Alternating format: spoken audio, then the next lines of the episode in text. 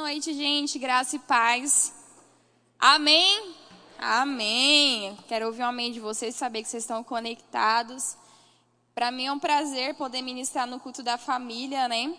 É um culto maravilhoso, eu gosto muito. A gente tem um departamento de jovens recém-casados no, no departamento do Fly, né, que é o Jocaf. Nesse, a gente faz reuniões, é, conversa sobre temas específicos e a gente sempre está estimulando, gente, vamos no culto da família, vamos no culto da família. A gente tem ministros poderosos que vêm aqui ensinar da palavra, compartilhar essa experiência, tem sido muito bom. Nós temos sido sempre abençoados. Eu quero também aproveitar e dizer para você que está nos visitando, seja muito bem-vindo à nossa casa, à nossa família Verbo da Vida. Você pode achar um pouco é, diferente, né, uma pessoa tão jovem falando a respeito da família, mas nós temos a palavra palavra de Deus que é o nosso guia. Algumas instruções, algumas experiências talvez eu ainda não tenha vivido quanto família, né? Não tenho filhos, mas a palavra de Deus é aquele que nos guia, então eu vou falar de acordo com a palavra. Eu estava falando com o Guilherme quando estava vindo, eu falei, olha, é a Dayana até falou, oh, escolhe um livro para você indicar. Eu falei, então, eu não sei se vai ter um livro sobre o que eu vou falar hoje na nossa livraria. Eu estava conversando com a minha sogra há um tempo atrás, quando eu comecei a ler um livro. E esse livro, o quê? Minha sogra, uai. E quando eu comecei a ler esse livro, é, hoje eu vou ministrar a respeito desse livro. Então, muito do que eu vou falar é sobre esse livro. Eu não vou indicar ele porque ele não tem no nosso Verbo Shop e você vai comprar os que eu vou indicar. Amém? E quando eu comecei a ler esse livro, ele começou a me trazer muitas lembranças de quando eu estava na casa dos meus pais e de algumas coisas que eu já vivi agora enquanto casada. E eu vou compartilhar com vocês hoje a respeito de algumas coisas para a gente poder construir um relacionamentos profundos. E isso dentro da nossa casa. Esse livro ele fala sobre algumas sobre uma tradição específica que nós quanto famílias temos, que é a respeito de comermos juntos, de termos tempo em família nos momentos da refeição. E quando eu comecei a ler esse livro, eu me lembrei de como eu fui criada e de como era esses tempos de refeições na minha casa. Algumas pessoas vão conhecer. Eu lembro que quando teve duas amigas que compartilhou comigo a respeito desse livro, que foi o que me despertou o interesse de comprar. Nesse livro ele vai falar a respeito de experiências que você tem na mesa enquanto refeição e ela sempre vinha compartilhar comigo assim: nossa, esse livro é muito bom, porque foi lá que eu aprendi que aquela louça que eu ganhei há 20 anos atrás, eu não tenho que ficar guardando para esperar uma pessoa especial, porque as pessoas especiais é a minha família, são a minha família. Então eu preciso organizar, deixar bonitinho, não preciso ficar guardando as coisas, é para eles mesmo. Eles são as pessoas mais importantes. E aí elas falaram sobre, ah, porque teve uma que falou para mim, ó, eu fui tomar café na casa dela, ela, ó, essa mesa posta eu aprendi por causa do livro. E no livro ela fala exatamente sobre isso, sobre toalha de mesa, sobre suplás. Eu amo suplá, amo porta-guardanapo, amo essas coisas.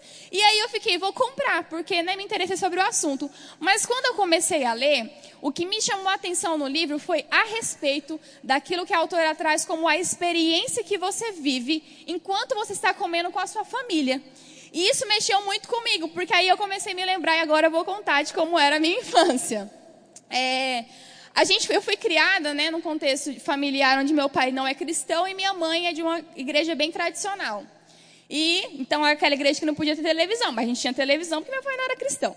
Então meu pai sempre comeu sentado no chão, sofá assim, ele encostava no chão, e a gente levava, minha mãe colocava comida, a gente levava o prato para ele, copo de água, palito. Então ele faz, era o ritual dele. E aí ele assistia TV e minha mãe ficava sentada lá na mesa da cozinha, brigando com a gente. Gente, senta aqui, come aqui. Aí a gente ficava lá, ai, queria ficar assistindo com o pai. Aí a gente fazia uma pirraça, aí meu pai, deixa os meninos virem. Aí a gente ia, sentava no chão e comia lá na sala junto com ele. E aí eu lembro que a gente veio para Sinop, eu estava naquela fase de adolescência, dos 15 anos, 16 anos, uma fase maravilhosa. E aí eu comecei a querer comer no quarto. Então eu ia para o quarto comer, porque já que eu não preciso comer com ninguém na mesa e não preciso ficar na TV, eu vou para o quarto comer no quarto. E aí eu ia, minha mãe brigava, eu trancava a porta do quarto, ficava almoçando lá e assistindo, no meu quarto tinha um computador, eu colocava série e ficava assistindo. Então eu não fui criada com esse, esse vínculo. Só que em contrapartida eu tinha amigos que eram assim. Então quando eu ia para casa deles, a gente só comia quando o pai chegava. Aí o pai chegava, todo mundo sentava na mesa, o pai orava, a gente comia. E naquele momento o pai perguntava. E eu comecei a perceber algumas coisas que eu não vivia. Não por causa da minha mãe, mas por causa do meu pai que não tinha palavra. Minha mãe tentava, trazia a gente, e aquela coisa toda, né? Muito difícil pais que é um pai cristão e o outro não poder disciplinar o filho porque um fala uma coisa, outro outro era bem, foi bem confuso, mas eu não tive problemas quanto a isso. E aí eu lembro que eu chegava lá e o pai chegava comigo, e aí, como é que você foi? Era João Vitor o nome do menino, inclusive. E aí, João Vitor, como é que você foi na escola hoje, né? E aquela matéria e tal, foi tudo bem? Não, tudo bem, pai. E eu percebi o quê? Que o pai estava acompanhando, aquele era o momento de refeição, estava acompanhando como é que estava o filho, com, é, ali interagia com a esposa, aí tirava a mesa, ia descansar, enfim. Aquela situação de comer na mesa junto. E aí eu comecei a lembrar sobre isso, e eu lembro que quando a gente veio para cá, a minha mãe falou assim, é, eu com esse hábito de comer no quarto, aí eu, eles foram ficando mais velhos, né? As pessoas vão envelhecendo, vão mudando. E aí eles começaram a comer junto. Só que eu não queria comer junto com eles, eu queria comer no quarto. E aí eu lembro que um dia meu pai falou assim, ô oh, menina, vem comer aqui com a gente, só fica nesse quarto. Eu falei, ah, mas vocês nunca me ensinaram assim, quer que eu mude do dia para noite? Quer que eu comece a comer com vocês assim do nada? E para mim era estranho ficar junto com eles comendo assim, né? Era meio estranho. E aí eu lembro que eu li um livro, já estava né, é, inserida numa igreja quando eu cheguei aqui, eu li um livro chamado As Cinco Linguagens do Amor. Eu não tinha um namorado, mas eu tinha minha família. E eu apliquei as cinco linguagens lá pela instrução de uma liderança que eu tive. E aí eu entendi a importância do tempo de qualidade com os meus pais. E eu comecei a me estimular a estar junto com eles e tal. Então, o que eu quero compartilhar com vocês hoje é a respeito desse tempo de mesa. Hoje nós vamos falar sobre mesa. E eu até falei para o Gui, eu falei, amor, não sei se é um assunto, né? Não é um assunto que vocês vão, talvez, meu Deus, já foi falado sobre finanças, criação de filhos, comunicação no casamento, tantas coisas. Só que eu acho que esse é um princípio muito importante dentro dos lares. Amém? Então, e eu comecei a ver algumas coisas e eu ouvi uma mulher falando sobre algumas estatísticas de pessoas que frequentam a igreja, famílias que frequentam igrejas, que têm tantos problemas quanto quem não frequenta. E aí ela falava sobre a taxa, o índice do casamento, a estatística do casamento no, é, de casais no Brasil era em média de 11 anos. E que as pessoas se casam entre 27 e 28 anos. Hoje em dia as pessoas nem querem mais casar. No Brasil o casamento não é levado com tanta importância. E quando tem filhos são uma média de é, menos que dois filhos. E eu percebi que isso é uma crise. Porque a família, ela vem sendo atacada de uma forma muito, é, muito forte. E as pessoas, até mesmo dentro da igreja, a gente vê, eu vejo algumas meninas, e eu passei por isso, de não querer ter filho. Ah, eu não quero ter filho. Mas por que não quero? E a palavra, ela me instrui que eu preciso multiplicar, que eu preciso crescer nessa área. Então a gente vê algumas coisas acontecendo nesse sentido. E aí eu vi essa mulher falando isso, e, e, eu fiquei pensativa em relação a isso, porque nós temos tanto conteúdo, tantos livros, conferências, igrejas grandes, coisas grandes, mas por quê? Que a família ela ainda vem sofrendo essa desintegração. Está conseguindo entender o que eu estou falando? E agora eu quero ler com você, e eu preciso que você acompanhe para você entender o que eu estou falando. Algo que aconteceu no dia 1 de fevereiro de 2003. Eu não lembro disso, mas são coisas que aconteceram que na, na, história da humanidade que a gente sabe, né, de desastres que aconteceram. E no dia 1 de fevereiro de 2003, aconteceu a desintegração do ônibus espacial de Colômbia. Eu quero ler para você um pouquinho para você entender sobre o que eu vou falar. A missão STS-107 da Colômbia, ônibus espacial da NASA, começou sua reentrada na atmosfera após uma operação de sucesso. De repente, os sensores de calor externos da espaçonave tiveram um pico de temperatura. A comunicação com o controle de solo ficou confusa e prejudicada pela estática. O controle da missão, o controle da missão. Aqui o ônibus espacial Columbia. Favor verificar os sensores de calor externo. E a transmissão foi subitamente interrompida. E o controle da missão continuou falando, tentando contato e não conseguia nada de resposta, porque naquele momento a missão STS-107 se desintegrava na atmosfera terrestre. Todos os sete astronautas a bordo perderam a vida. A nação ficou chocada e todo o programa espacial tripulado foi interrompido de imediato.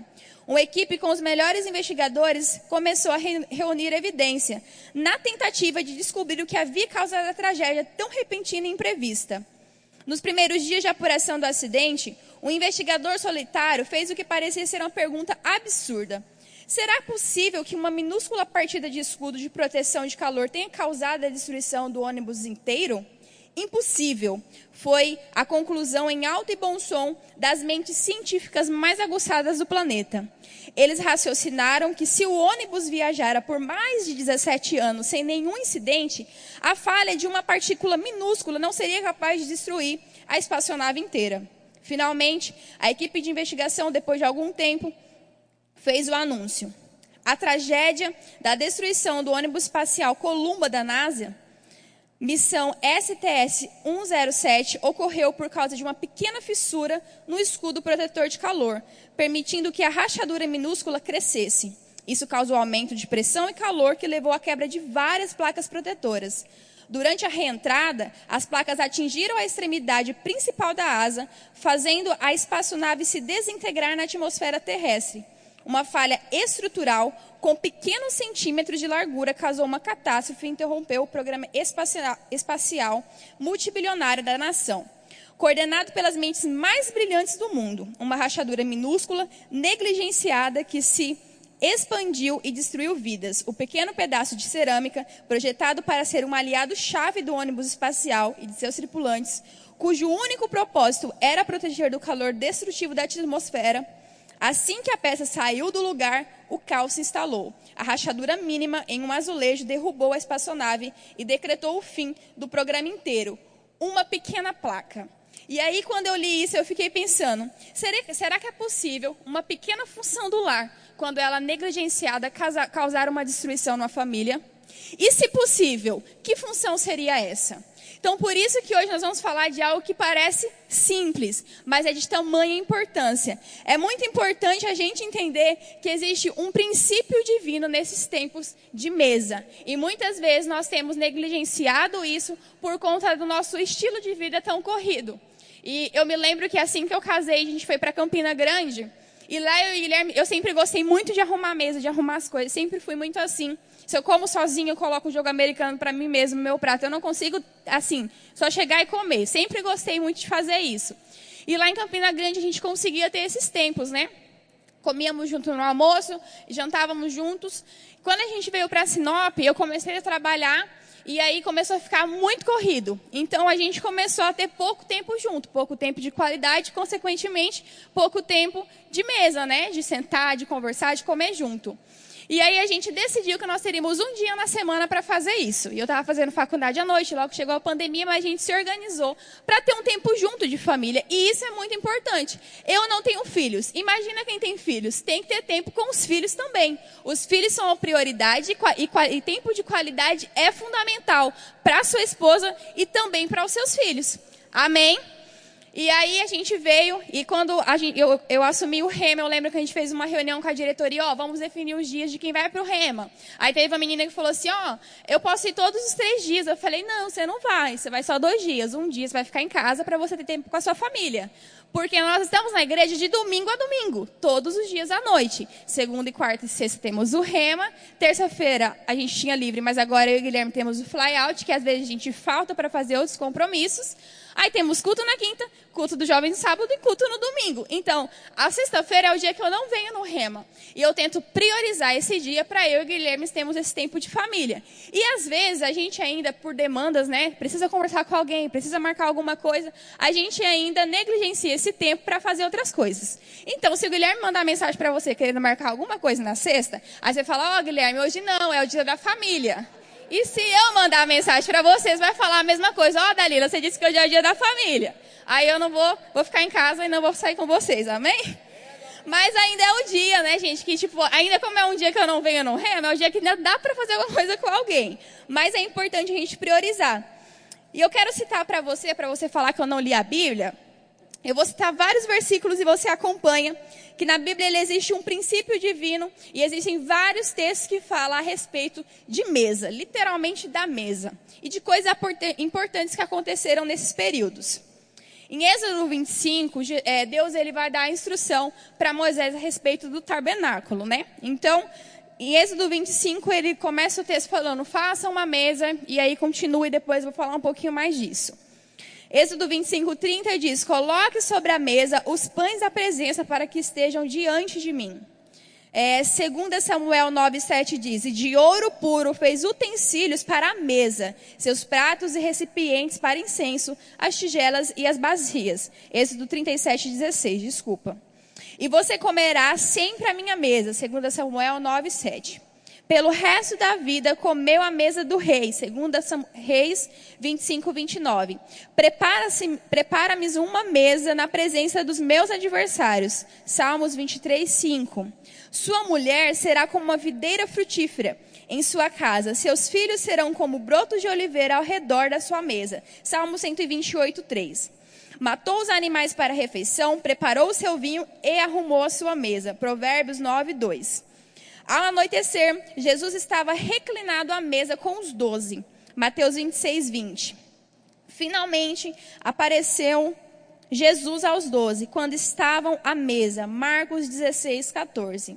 E eu lhes, e eu lhes designo um reino para como o meu Pai designou a mim, para que vocês possam comer e beber a minha mesa no meu reino. Segunda é, Lucas 22, 29. Então a gente consegue perceber que vários acontecimentos, ensinamentos, milagres aconteciam enquanto as pessoas comiam, enquanto as pessoas estavam junto. E eu tenho certeza que a Bíblia, ela, que Deus deixou na sua palavra tudo que nós precisamos saber. E esses, esses passagens onde é citado sobre esses tempos de mesa, eles não foram em vão. Então Deus, quando a mídia ou quando o mundo ele vem com, olha, descobrimos algo novo, a gente vai olhar para a palavra, todos os princípios já estavam lá para que a gente pudesse seguir. Tudo que nós precisamos, todo o manual da nossa vida é a palavra de Deus. Então eu entendo que Deus ele deixou tudo isso para a gente. E eu vou te mostrar aqui coisas naturais, pessoas humanas falando a respeito desse, desse tempo de mesa, sobre o lar. E é, deixa eu só achar aqui. Pronto, aqui. Tem um cara chamado Edward Gibbon, é um historiador inglês. E em declínio na queda do Império Romano, ele tem um comentário de seis volumes que foi escrito em, mil, em 1788 por esse cara. E ele destacou cinco causas principais que contribuíram para a ruína de um dos maiores impérios do mundo. Ele disse que o império, é, tudo aquilo que acontece em grandes impérios não é por causa de política, é, do governo militar ou de outras, outros povos querendo invadir. É porque começou é, uma, é uma instabilidade familiar. E grandes, e grandes impérios ruíram por causa disso. As grandes quedas acontecem quando os impérios enfraquecem primeiramente dentro. E ele observa cinco fatores a respeito disso. Então ele fala aqui que os maiores impérios do mundo não foram derrotados por causa da força política ou militar ou de outro povo, mas porque se tornaram vulneráveis ao deixarem de prestar atenção no que acontecia dentro de casa. Sabe que o lar ele não é uma, só uma estrutura física, não é só um endereço onde você tem o, a, a, sua caixa postal ou onde o seu carro fica estacionado. Não, não. O lar é algo que tem que ser o centro das nossas vidas. O lar é algo que precisa ter a nossa atenção. E é por isso que ele fala isso. Quando é, ele fala assim, ó, Gibbon observa que quando as famílias deixam de passar tempo no lar, a base da sociedade, ele está falando sobre a sociedade, ela começa a sucumbir. Com frequência, no mundo ocidental e moderno, os lares deixaram de ser centro das atividades da família, entre o trabalho, a escola, as aulas de esporte, a música, o serviço comunitário e mesmo as atividades das igrejas muitas famílias elas não ficam mais em casa. E ele observa que quando a, a, algo na sociedade começa a dar errado, ele observa, faz uma relação em relação a grandes impérios que ruíram, que tudo isso aconteceu quando começou a ter problema dentro de casa. Ou seja, a gente precisa olhar para essa instituição que é a família e para esse lugar que é o nosso lar. Amém? Amém, gente? Aí eu quero te falar eu estou te falando sobre coisas naturais para você conseguir entender. E eu vou te falar sobre uma mulher chamada Miriam Weinstein, que ela foi uma produtora de documentário e jornalista que ela escreveu um livro muito interessante. O livro tem um tema de o surpreendente poder da refeição em família.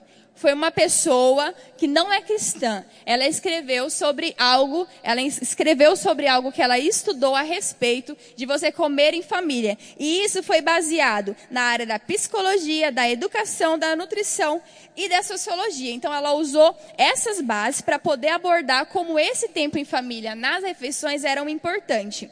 E aí, ela fala o seguinte, que quando ela completou a pesquisa dela, ela percebeu que as refeições em família como uma bala mágica que melhora drasticamente a qualidade de vida cotidiana, as chances de sucesso dos seus filhos no mundo, a saúde de família, os valores da sociedade. E no subtítulo ela disse algo bem interessante. Eu quero que você preste atenção para ver se você vai conseguir captar. Ela fala: Eu concluí que refeições em família nos torna mais fortes, inteligentes, saudáveis e felizes.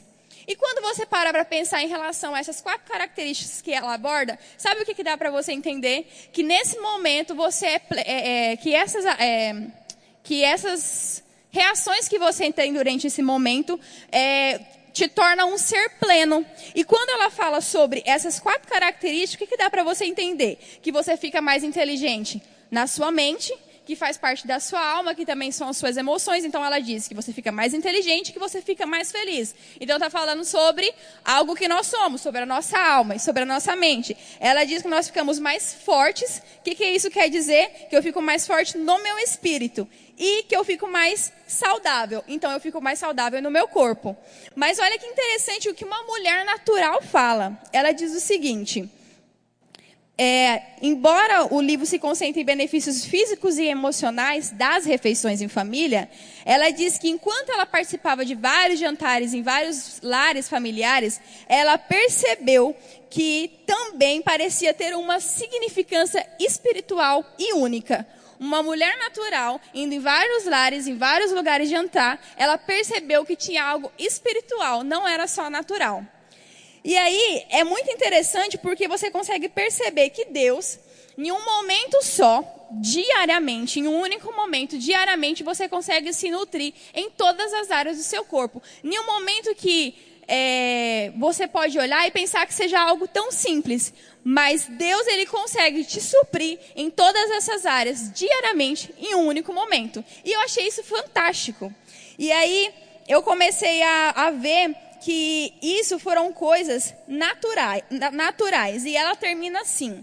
É um, é, são, ela tem um website e também tem esse livro. E ela termina dizendo: Cada vez que damos graça pelo alimento, incluímos outra presença à mesa. Ou seja, Deus ele chega para comer com você. Deus ele chega para o seu momento de janta.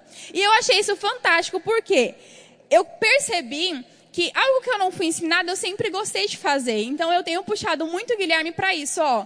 Vamos ter o nosso tempo de almoço junto. Ele começou a querer malhar agora do horário do almoço. Eu falei, tenta em outro horário, vamos tentar ter esse tempo de. É, ele tá malhando na hora do almoço. Ao invés de comer, ele malha. Não, mas ele come também. E é muito interessante porque aí ele se esforça. Aí hoje ele falou assim, chamou, acho que não vai ter tempo de malhar durante o dia, queria ir no almoço. Aí eu mandei, hum. Ele é, mas eu também queria ficar em casa. Eu falei, que bom então. E aí ele foi para casa, nem sei se conseguiu malhar. Mas a gente tem se policiado, porque quando eu tiver filhos, eu quero que isso seja algo forte neles. Pra que, eu vi que é, comer em família é uma tradição muito antiga. E as pessoas que faziam isso, elas sempre comiam do fruto de ter um bom relacionamento com a família, pessoas saudáveis, pessoas bem estruturadas emocionalmente. E esse é um hábito que eu quero ter quando eu tiver os meus filhos. E quando os meus filhos casarem, que eu não sei se vai dar tempo, né? Que eu acho que Jesus volta antes. Mas se Jesus não tiver voltado antes, eles casarem, eu quero que seja algo que, ele carregue, que eles carreguem pra, como uma tradição também para a sua família. E, e isso me desperta algo muito interessante em relação à palavra. Você viu me falando sobre vários estudos, agora vamos entrar na palavra. Eu quero que você abra em Êxodo 25, 3. Eu não vou ler tudo, eu vou ler só para você conseguir ter uma noção. Amém, gente? Vocês estão conseguindo entender o que eu estou falando? Amém.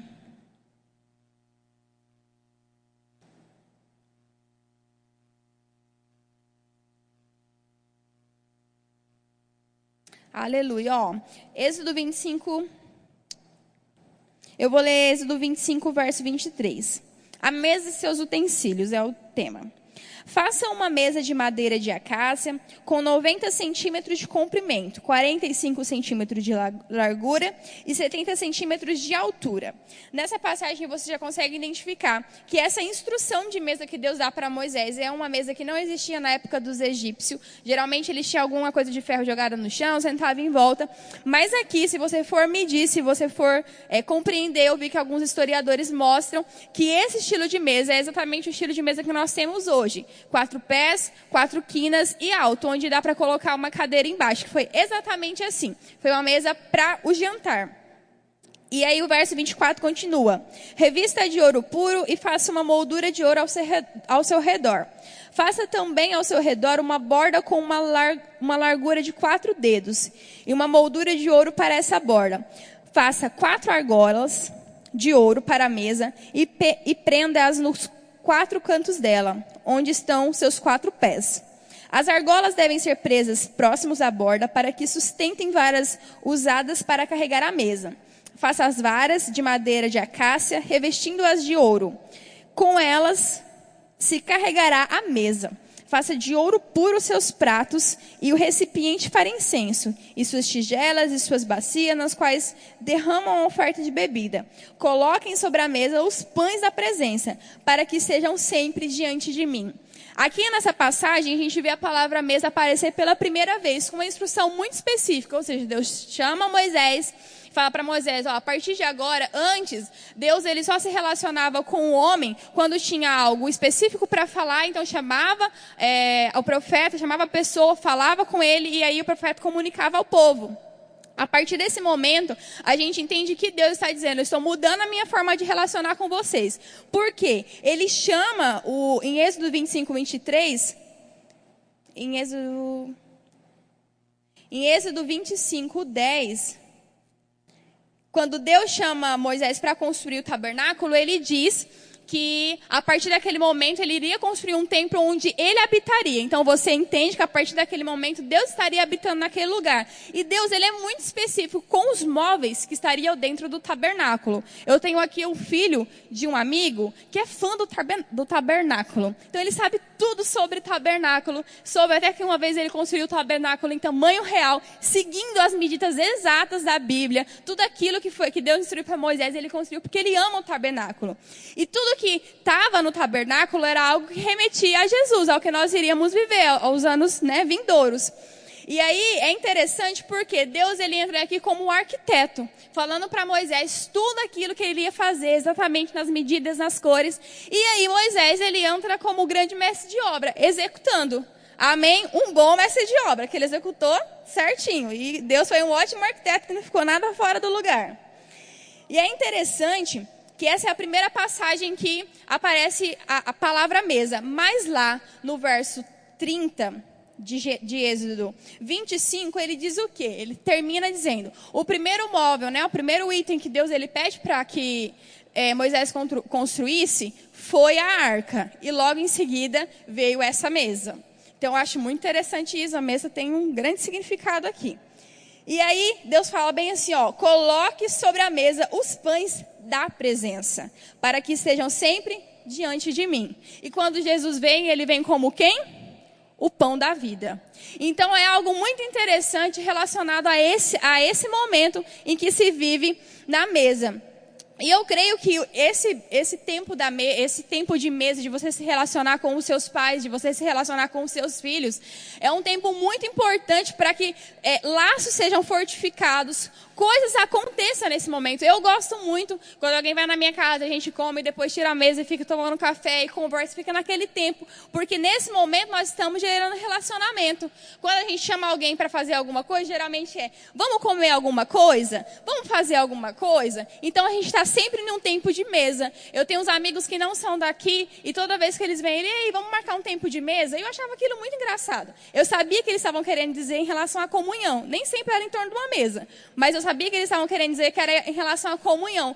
Quando eu li esse livro, eu fiquei, ah, entendi. Porque nos momentos de mesa que, nós, que eu tinha né, com ele, com essa amiga minha, era sempre momentos muito edificantes, momentos que tipo, me tirava da minha zona de conforto, trazia coisas, me inspiravam. Então eu comecei a entender que esse tempo que eles falavam para mim de mesa não era só, ah, vamos marcar para a gente se ver, que vai ser para a gente se ver. Não, é um tempo de mesa mesmo, de algo sobrenatural acontecendo. E eu ouvi uma vez o pastor Josué Gonçalves falando, é um grande homem que fala a respeito de família. Na igreja dele, eles têm uma, um negócio lá para casais, família, não sei o que, que é, ele falou o nome lá. E aí ele fala que tem, ele, existem oito tópicos que eles trabalham né, para que a família viva uma vida de sucesso, seja bem sucedida, algo assim. E aí um desses oito, dessas oito matérias, como se fossem matérias, né? Tempos específicos. Tem uma, tem uma delas que é que eles falam sobre a mesa, a importância da mesa. E aí a coordenadora desse projeto chegou para ele e falou assim: olha, a gente tem tantos testemunhos nesse momento, por quê? A gente dá como tarefa de casa para o esposo e para a mulher eles, o esposo ele escolhe o que, que ele quer comer durante a semana.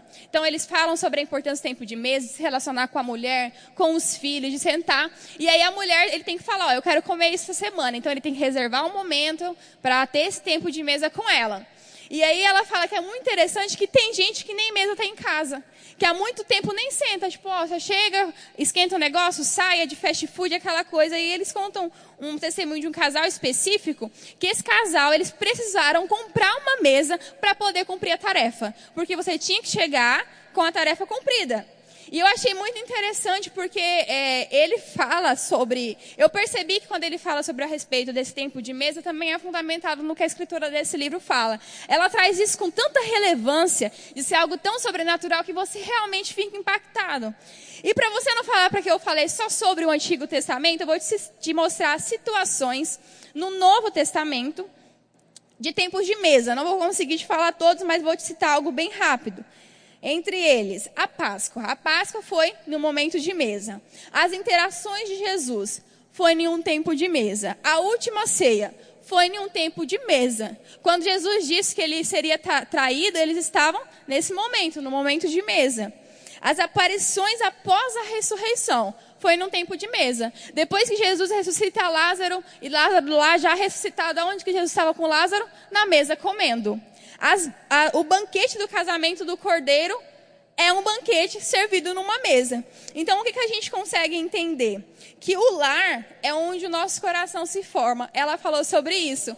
Ela disse que, geralmente, as pessoas dizem que o lar é onde está o nosso coração, mas ela falou que não, que o lar é onde o nosso coração se forma. Então, não importa quanto a gente tente basear a nossa vida em outras coisas, né? No esporte, trabalho, em tantas coisas, o centro da nossa vida tem que sempre ser a nossa família, o nosso lar. A gente sempre tem que estar com o nosso coração nesse lugar. O lar é um lugar muito importante. E se o coração, se o nosso lar é onde o coração se forma, nós entendemos que a mesa é onde ele se conecta. Então, quando você está naquela correria, gente, são cinco dias na semana. Ah, eu fico domingo com a minha família. O domingo não é suficiente. São cinco dias na semana. Quantos dias dessa semana você tem tirado para você jantar com a sua família ou almoçar com a sua família? Você chega cansado demais para poder estar na mesa e comer com eles?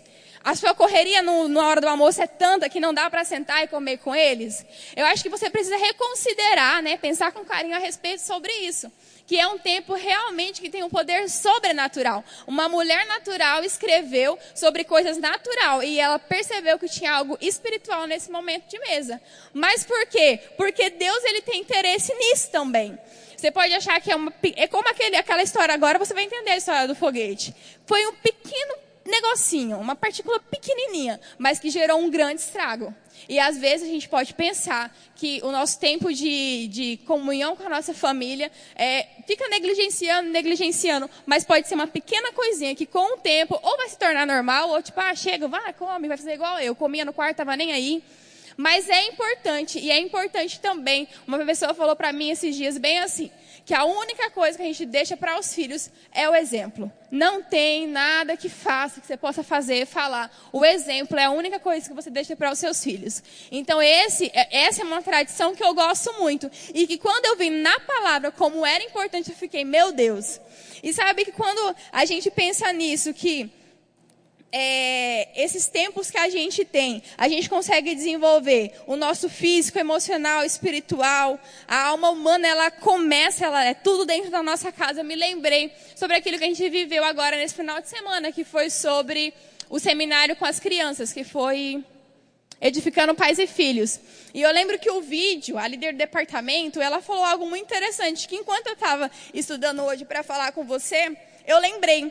Então, esses momentos que nós temos, né, dentro de casa, que vocês têm com os filhos de vocês, a, a formação moral, a formação do caráter, as coisas, você faz dentro de casa. E eu lembro que ela falava nesse vídeo institucional ali do departamento infantil, que aquilo que os pais fazem em casa é testificado dentro da, da sala de aula na igreja. Que eles caminham juntos com os trabalhos dos pais em casa. Que não tem como a igreja ou um departamento que funciona uma hora e meia fazer aquilo que é o papel do pai e da mãe dentro de casa. E eu achei isso muito interessante, porque é nesse lugar que nós conseguimos gerar, estruturar a nossa família em todos os aspectos. Amém? Você está comigo? Então, querido, nunca é tarde para a gente manter tradições, para a gente rever sobre algumas coisas. E em relação a isso, eu quero indicar para você dois livros. Um livro ele chama Construídos para Durar, é, como estruturar relacionamentos fortes e duradouros com Deus, família e amigos. Então, ele é muito bom para você ler e entender um pouquinho sobre essa instituição, de como você conseguir estruturar isso. E um livro que não tem nada a ver com família, mas que eu gosto muito, que é A Mesa que Fala.